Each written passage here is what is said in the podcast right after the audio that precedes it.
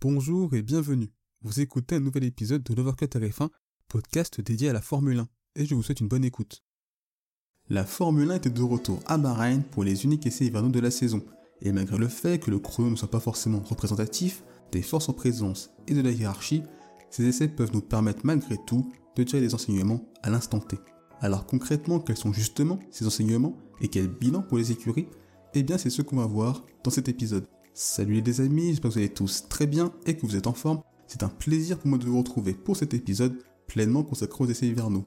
Avant d'évoquer les trois jours d'essais qui ont eu lieu cette semaine, je trouve intéressant d'expliquer le rôle de ces essais hivernaux en Formule 1 et pourquoi ils sont importants en vue d'être performants tout le long d'une saison.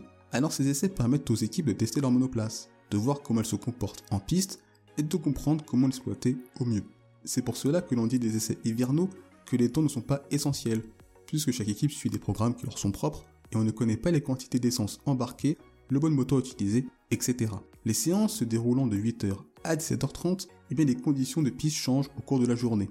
Et à Bahreïn, ces variations sont assez extrêmes. Ainsi, il est très difficile de comparer un temps effectué à 10h et un autre réalisé à 16h. Donc les chronos, ce n'est pas la première chose que l'on va analyser. On cherchera davantage à se concentrer sur le comportement des monoplaces qui sera bien plus représentatif. Pour tester les monoplaces, justement, les équipes ont donc besoin d'enchaîner les kilomètres. Et ce sera mon critère numéro 1 pour juger chaque écurie sur le déroulé de ses essais. En effet, plus on roule, plus on engrange d'informations et de données sur la voiture, et avec seulement 3 jours d'essai, rouler devient encore plus important que par le passé. Les équipes ont notamment utilisé de la peinture de visualisation, appelée également Flowviz. Cette peinture permet aux équipes d'analyser le flux d'air qui circule tout autour de la voiture. Les écuries peuvent donc savoir si l'air circule comme c'était prévu lors de leurs essais en soufflerie et en CFD. Et c'est très important car la façon dont l'air circule autour de la voiture a un impact direct sur l'appui et la traînée générée par une F1. Alors l'appui, c'est ce qui plaque la monoplace au sol, permet d'être rapide en virage, et la traînée, c'est une force qui vous freine en ligne droite. Et d'ailleurs, l'utilisation de cette peinture, c'est une sorte d'essai en soufflerie dans le monde réel. De même que l'utilisation de ces grilles de capteurs qui permettent aussi d'analyser le flux d'air tout autour de la monoplace.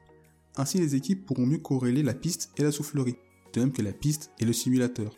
Autrement dit, en enchaînant les tours à Bahreïn, ils pourront à l'avenir rendre leur soufflerie et leur simulateur plus proches de la réalité. Donc quand ils testeront des solutions techniques en soufflerie, il y aura plus de chances que si ces solutions marchent en soufflerie, eh elles marcheront aussi en piste. Les pilotes qui s'entraîneront sur le simulateur seront mieux préparés du fait d'un simulateur plus proche de ce que ressentent réellement les pilotes. Et si la soufflerie et la piste étaient déjà bien corrélées avant même le début des essais, de même que le simulateur et la piste, cela donnera un avantage certain à ces équipes car elles seront déjà dans la bonne direction et développeront mieux et plus rapidement leur voiture. Et après ces explications sur l'intérêt de ces essais, passons au bilan par équipe. Alors l'écurie qui a donné la meilleure impression à la fois aux observateurs et à ses rivales, c'est clairement Red Bull. Alors certes la quantité de roulage n'a pas été impressionnante, avec 413 tours, ce qui est plutôt dans la moyenne, mais on a clairement senti que l'RB19 était dans la continuité de l'RB18. Et autant en 2022, lors des essais hivernaux l'an passé, la marque autrichienne était davantage dans la discrétion, autant cette année ils se sont fait très rapidement remarquer par leur performance et le comportement parfait de leur monoplace, donnant presque l'impression que Red Bull n'avait même pas besoin de ces 3 jours d'essai, tellement tout était déjà réglé à la perfection. Et le fait que Sergio Perez fasse finalement le meilleur temps des essais n'est pas anodin, même s'il faut prendre tout cela avec des pincettes. En tout cas, ce sont des essais quasi parfaits pour l'écurie autrichienne, malgré un petit problème technique le deuxième jour, mais rien de bien grave. Et pour beaucoup, Red Bull fait clairement office de favori pour le Grand Prix le week-end prochain. Et au vu de ce qu'on a vu durant ces trois jours, on a vraiment la sensation qu'il est Red Bull et les autres. Une autre écurie a réalisé des essais plutôt sérieux, et il s'agit de Ferrari. C'est la troisième équipe en termes de tours effectués, avec 417 tours au total. Et chez le team italien, ça a été trois jours de roulage sans accroc, avec des performances assez solides et une bonne impression de manière générale. A noter qu'il y a eu pas mal de réglages testés pour voir comment optimiser la SF23, et clairement on sent que la priorité est la vitesse de pointe. Charles Leclerc allant même jusqu'à dire que la SF23 est intrinsèquement plus véloce en ligne droite, mais moins performante dans les virages. Il sera important pour la marque au cheval cabré de trouver le bon équilibre. Et pas de doute qu'avec les données récupérées, ils finiront par trouver des solutions pour améliorer une monoplace qui à l'heure actuelle paraît en dessous de la RB19. Je voulais maintenant parler de trois autres écuries que j'avais envie de placer dans la même catégorie, à savoir AlphaTauri, Williams et Haas. Ce sont des équipes qui ont été très studieuses durant ces trois jours avec beaucoup de roulage. 456 tours pour AlphaTauri, c'est tout simplement l'écurie qui a le plus roulé à Bahreïn, précédé par Williams et ses 439 tours, et Haas 4ème avec 415 tours. Ce sont des écuries qui n'ont pas eu de problème majeur et qui ont réalisé un travail sérieux et intéressant en vue du Grand Prix et de la suite de la saison. Si je devais utiliser un mot pour décrire ces trois jours d'essai du côté d'Alpine, ce serait le mot discrétion. Discrétion en termes de chrono, avec le 17e et 20e temps, mais aussi en termes de nombre de tours effectués, 353 au total, et seul McLaren a fait moins bien sur ce point. Alors dit comme ça, il n'y a rien de bien rassurant, hormis l'absence de problème de fiabilité, ce qui est une bonne nouvelle pour une écurie qui avait énormément souffert dans ce domaine en 2022. Il y a donc l'espoir qu'il y ait beaucoup moins d'abandon cette saison. Mais j'observe tout de même pas mal de similitudes, notamment par rapport aux essais hivernaux de l'année dernière. En 2022 également, il y avait eu peu de tours réalisés. Alpine était à Bahreïn l'année dernière, la 8 équipe en termes de tours réalisés, et ça n'avait pas empêché l'écurie française d'émerger comme une équipe du midfield. Alpine n'était pas du tout intéressé par le chrono, mais a surtout cherché à bien comprendre sa monoplace et à étudier comment elle se comporte en piste, une approche qui avait parfaitement fonctionné l'an passé. Ce sont donc pour l'écurie française des essais hivernaux corrects, mais qui ne sont pas forcément de mauvais augure pour la saison. Pour Alfa Romeo, ça a été plutôt de bons essais hivernaux, avec 401 tours effectués. Et hormis un problème technique le samedi matin, tout s'est globalement bien passé. Et comme Alpine, la fiabilité n'est peut-être pas encore parfaite, mais c'est déjà beaucoup mieux par rapport à 2022, où l'écurie suisse avait vécu des essais très compliqués avec énormément de problèmes de fiabilité. Et je pense que c'est plutôt positif, même s'il faudra confirmer cela sur les prochaines semaines. A noter que Valtteri Bottas a réalisé le troisième chrono le plus rapide de ses essais et que les pilotes étaient plutôt satisfaits du comportement de leur machine. Aston Martin a clairement fait office d'attraction de ses essais. C'est l'écurie dont tout le monde parle et spécule par rapport à leur performance. Et le fait que les observateurs et les autres écuries se méfient autant traduit possiblement des énormes progrès réalisés par Aston Martin.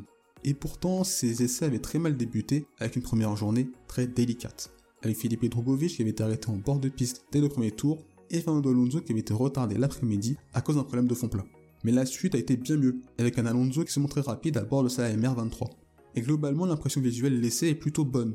Bref, ce sont trois jours sérieux de la part de l'écurie britannique. Mercedes a vécu des essais de Bahreïn avec, disons, pas mal de rebondissements. En tout cas, on a vite compris que la W14 proposait une bien meilleure base de travail pour les flèches d'argent que cette devancière. Et le marsuinage, quant à lui, semble être un problème définitivement résolu.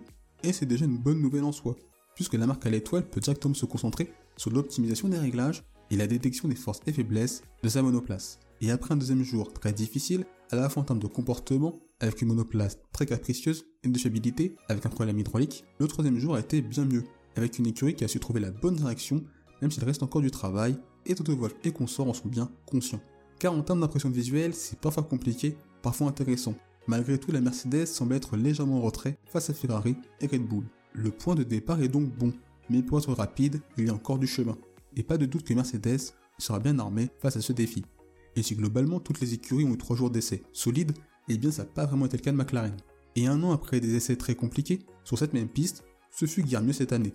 Alors on connaissait le pessimisme ambiant au sein même de l'écurie, avec des objectifs assez minimalistes pour la saison, et des déclarations allant dans le sens du monoplace qui n'est tout simplement pas au niveau attendu par l'équipe. Zach Brown allant jusqu'à dire que le code walking avait manqué ses objectifs de développement durant l'hiver. Et on a pu d'ailleurs constater cette corrélation entre justement ces déclarations et la piste, avec une monoplace pas simple à manier pour ses pilotes, pas de réelle évolution par rapport au problème de l'année dernière, et surtout le plus problématique est le manque de roulage. 312 tours pour McLaren, c'est très très très loin des autres équipes. Alors il y a eu pas mal de petits problèmes techniques, avec notamment des pièces fragiles.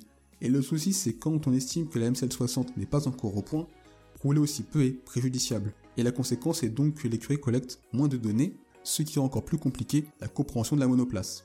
On est donc plus proche d'un scénario catastrophe, avec un Grand Prix de Bahreïn la semaine prochaine qui pourrait être un quasi copier-coller de celui de l'an passé. Et en l'attente d'évolution prévue pour le Grand Prix d'Azerbaïdjan, l'équipe de Walking risque bien de devoir faire le dos rond.